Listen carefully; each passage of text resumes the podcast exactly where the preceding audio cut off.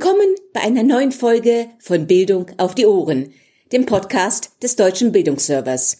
Mein Name ist Caroline Hartmann und heute freue ich mich sehr, Frau Professor Dr. Ute Schmidt von der Universität Bamberg bei mir zu haben und mit ihr über die Zukunft der künstlichen Intelligenz im deutschen Schulwesen sprechen zu dürfen. Frau Professor Schmidt, vielleicht wären Sie so freundlich, unseren Zuhörern ein wenig über sich selbst und über Ihr Betätigungsfeld zu erzählen und uns ein wenig teilhaben zu lassen, was Sie mit dem Thema künstliche Intelligenz im deutschen Schulwesen ganz besonders verbindet. Ja, sehr gerne. Ich bin von Haus aus studierte Psychologin und studierte Informatikerin. Ich habe also Ende der 80er und Anfang der 90er Jahre zwei Diplome gemacht. Ich habe mit Psychologie angefangen, aber gar nicht, weil ich Therapeutin werden wollte, sondern weil mich tatsächlich interessiert hat, besser zu verstehen, wie denken und lernen Menschen, wie lösen sie Probleme, wie treffen sie Schlussfolgerungen. Und als ich dann im Studium an der TU Berlin weiter fortgeschritten war, brauchte ich, weil ich ein Experiment machte, Programmierkenntnisse, weil damals die Statistikprogramme noch nicht so viel konnten. Und habe dann angefangen mit einer Vorlesung zum Thema Programmieren bei der Informatik und bin so immer mehr reingerutscht und habe dann aber natürlich sehr schnell gesehen, dass mein Hauptinteresse genau im Schnittbereich von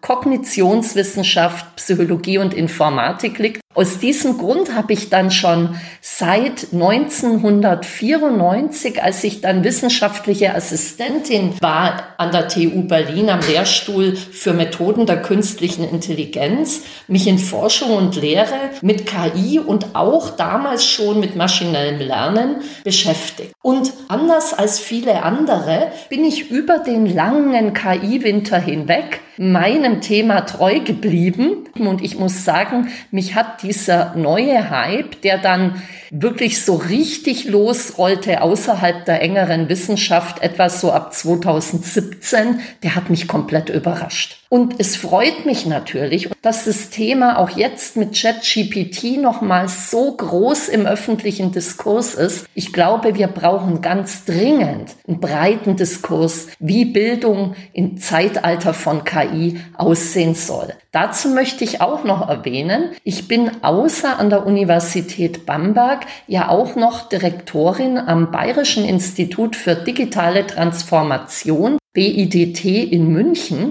Und dort haben wir uns dieses Themas inzwischen auch angenommen und haben da die große Chance, in einem wunderbaren interdisziplinären Team uns mit solchen Zukunftsfragen auseinanderzusetzen. Vielen Dank, Frau Professor Schmidt. So langsam ebbt so der erste Hype rund um ChatGPT ab. Dennoch sind wir uns bestimmt einig, dass die künstliche Intelligenz einen festen Platz in unserem Leben haben wird und dass sie auch aus dem deutschen Schulwesen bald nicht mehr wegzudenken sein wird. Vielleicht könnten Sie uns einen kleinen Einblick geben, in welchen Bereichen Ihrer Meinung nach die künstliche Intelligenz, die Curricula und die Unterrichtsmethoden sowohl kurzfristig als auch langfristig ganz besonders verändern wird. Mhm. Also ich glaube, dass es eigentlich schon lange höchste Zeit war, sich über Bildung neu grundlegend Gedanken zu machen. Warum? Vielleicht war vor 30 Jahren oder mehr es mal revolutionär, dass wir auf einmal ab der siebten Klasse einen Taschenrechner benutzen durften in der Schule, ja. Irgendwann war es neu, dass man, wenn man zu Hause Texte am Rechner auch schreiben darf und nicht mehr alles handschriftlich machen muss, dass es da eine Rechtschreibprüfung gibt. Es kam dann irgendwann auch sowas wie Grammatikprüfung mit dazu. Und jetzt haben wir ein neues, extrem mächtiges Werkzeug für Texte, das auch Texte generieren kann, nämlich ChatGPT. ChatGPT basiert eben auf einem sogenannten großen Sprachmodell, das mit extrem vielen Inhalten, die im Internet zur Verfügung stehen, trainiert wurde.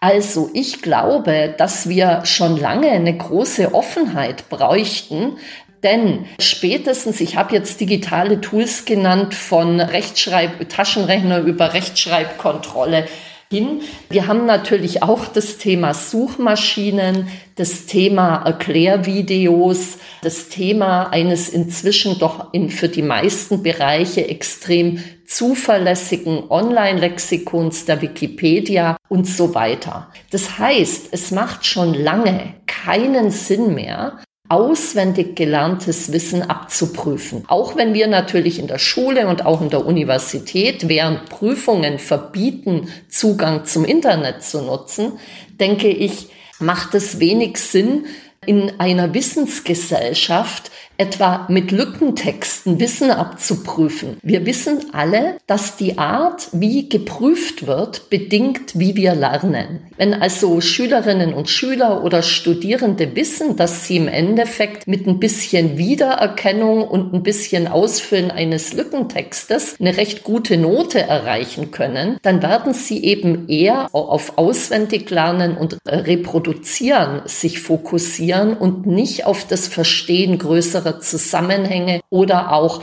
das kritische Reflektieren von Themen oder was gerade im MINT-Bereich Mathe, Informatik, Naturwissenschaft, Technik relevant ist, das Transferieren von Wissen, das Anwenden von Methoden auf neue Probleme, um diese vielleicht sogar innovativ zu lösen. Vielen Dank. Frau Professor Schmidt, vielleicht könnten Sie mir zwei oder drei Projekte nennen, die Sie hier ganz besonders beeindruckt haben und die Sie im Moment als besonders sinnvoll erachten. Mhm.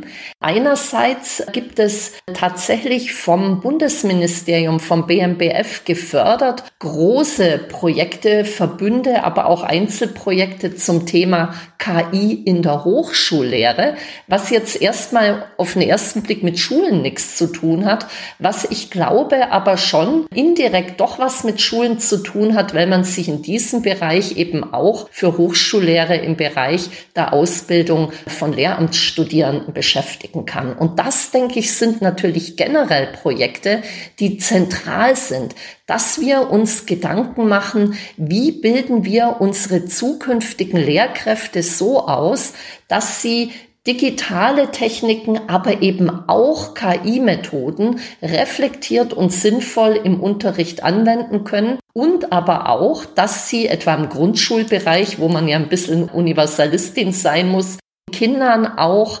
Grundlagen der sogenannten Digital Literacy oder dann auch der Data Literacy und der AI Literacy, also auch KI-Grundverständnis, vermitteln können müssen. Das heißt, ganz wichtig sind Projekte in Verbünden aus Fachdidaktiken und Expertinnen und Experten aus der KI, die schauen, wie man diese Information in die Fortbildungen erstmal bringt, aber dann natürlich auch möglichst schnell in die Curricula der Ausbildung.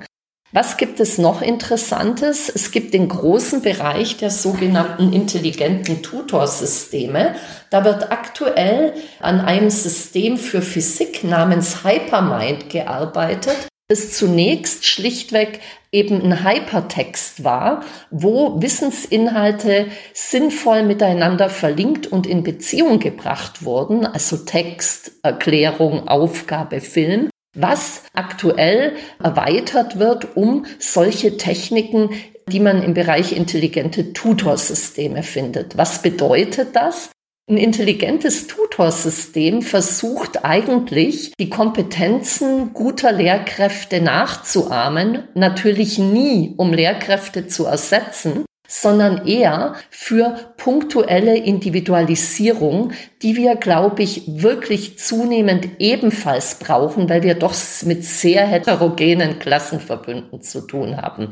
Wie, wie kann das gehen? Da bin ich mal so frech und berichte Ihnen das an einem Beispiel aus unserer eigenen Gruppe, unser intelligentes Tutorsystem Subkraki für schriftliches Subtrahieren, was man in Bayern und den meisten anderen Bundesländern in der dritten Klasse vermittelt. Hier zeigt sich meistens das erste Mal, dass manche Kinder, die vielleicht keine Hilfe aus dem Elternhaus kriegen, hier abgehängt werden.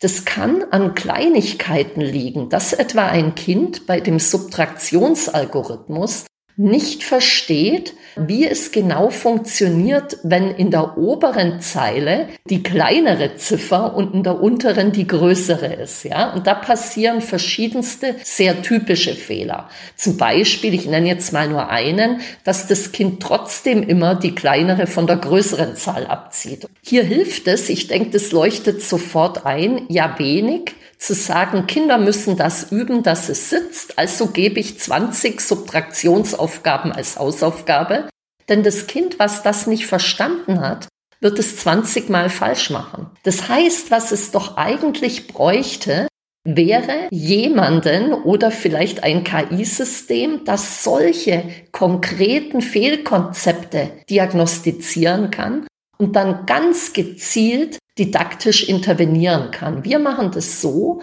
dass wir hier solche Misskonzepte erkennen über einen bestimmten Algorithmus, der nennt sich Algorithmic Debugging. Das ist ein Klassiker tatsächlich im Bereich KI. Und wir nehmen dieses Wissen her, um dem Kind dann ein strukturanaloges Beispiel zu zeigen. Sprich, wir sagen, die Lösung war noch nicht ganz richtig. Schau mal her, ich zeige dir an einer ähnlichen Aufgabe, wie ich das rechne. Und danach fragt man das Kind, magst du es nochmal probieren? Dadurch, glaube ich, macht man etwas, was lernpsychologisch äh, sehr wertvoll ist. Man lässt das Kind die eigenen Fehler korrigieren. Man gibt dem Kind ein Gefühl von Selbstwirksamkeit und man vermittelt ja tatsächlich Verständnis und gibt dem Kind die Chance, seine Misskonzepte zu korrigieren. Und ich glaube, das ist ein schönes Beispiel, wie KI in der Schule eingesetzt werden kann. Individualisierung. Nicht als Ersatz für Lehrkräfte. Ich betone es nochmal, das ist mir sehr wichtig. Die Lehrkräfte führen vorher selber im Klassenverband das schriftliche Subtrahieren ein, sondern zur individualisierten Übung. Vielen Dank, Frau Professor Schmidt. Momentan hoffen ja viele, dass die künstliche Intelligenz vielleicht einmal helfen kann, den herrschenden Lehrkräftemangel ein wenig auszugleichen. Wie stehen Sie dazu? Ja, ich denke schon, dass es in diesem ganzen großen Bereich des sogenannten Unterrichtsmanagements auch Unterstützung geben kann für Lehrkräfte. Hier wird aktuell auch in vielen Projekten, etwa auch am Hasso-Plattner-Institut in Potsdam, an Methoden geforscht im Bereich Predictive Analytics und an intelligenten Dashboards. Solche intelligenten Dashboards können sehr nützlich sein, etwa um auf Neudeutsch bestimmte Unterrichtsgeschehnisse zu monitoren ich denke, man muss hier aber erstmal wirklich in einen breiten Diskurs, in dem unbedingt auch Ethikerinnen und Ethiker einbezogen werden sollten und Schülerinnen und Schüler und deren Eltern eigentlich klären, welche Art von Monitoring finden wir vertretbar, weil wir daraus Gewinn für unsere Kinder und die Bildung ziehen. Ne? Also ich glaube, Sie stimmen mir zu, dass wir jetzt nicht unbedingt Kameras und Tonaufnahmen im Klassenzimmer haben wollen und dass es vielleicht auch nicht sinnvoll sinnvoll ist, wenn eine Lehrkraft die Information kriegt, was eine Schülerin oder ein Schüler in einem anderen Fach oder im Schuljahr davor an Noten hatte. Also ich glaube, da muss man sehr sensibel mit umgehen, dass man hier nicht in tatsächlich meiner Meinung nach große ethische Probleme rennt. Ich glaube aber durchaus, dass etwa bei der Kontrolle eines Deutschaufsatzes ChatGPT eine gute erste Meinung geben kann. Wichtig ist mir aber dennoch, dass im Endeffekt immer, und das gilt nicht nur für ChatGPTs, sondern allgemein, wenn KI-Systeme Bewertungen abgeben, dass im Endeffekt der Mensch entscheidet und nie das System allein. Da möchte ich auch noch mal hinweisen, dass es wichtig ist, entsprechende Systeme dann so soziotechnisch einzubetten, dass wir als Menschen nicht einem Automation Bias verfallen und ohne zu hinterfragen immer einfach abnicken, was ein KI-System uns empfiehlt. Denn solche Systeme sind nie vollständig korrekt. Und das haben Sie wahrscheinlich auch schon verfolgt in den Medien. Gerade bei Machine Learning haben wir das Problem, dass wir da auch sogenannte unfaire Biases, Verzerrungen haben können. Also wenn Sie etwa gelernt haben aus Daten, wo Mädchen ganz, ganz selten nur Physik als Wahlfach, als Wahlkurs in der Oberstufe nehmen und Sie hätten jetzt ein Empfehlungssystem, würde Ihnen das, wenn Sie nicht dagegen steuern, Mädchen gar nicht empfehlen, Physik als Wahlkurs zu nehmen. Und das wollen wir natürlich nicht. Vielen Dank. Frau Professor Schmidt, ich treffe häufig Lehrkräfte, die sich noch nicht so wirklich an das Thema ChatGPT herangetraut haben.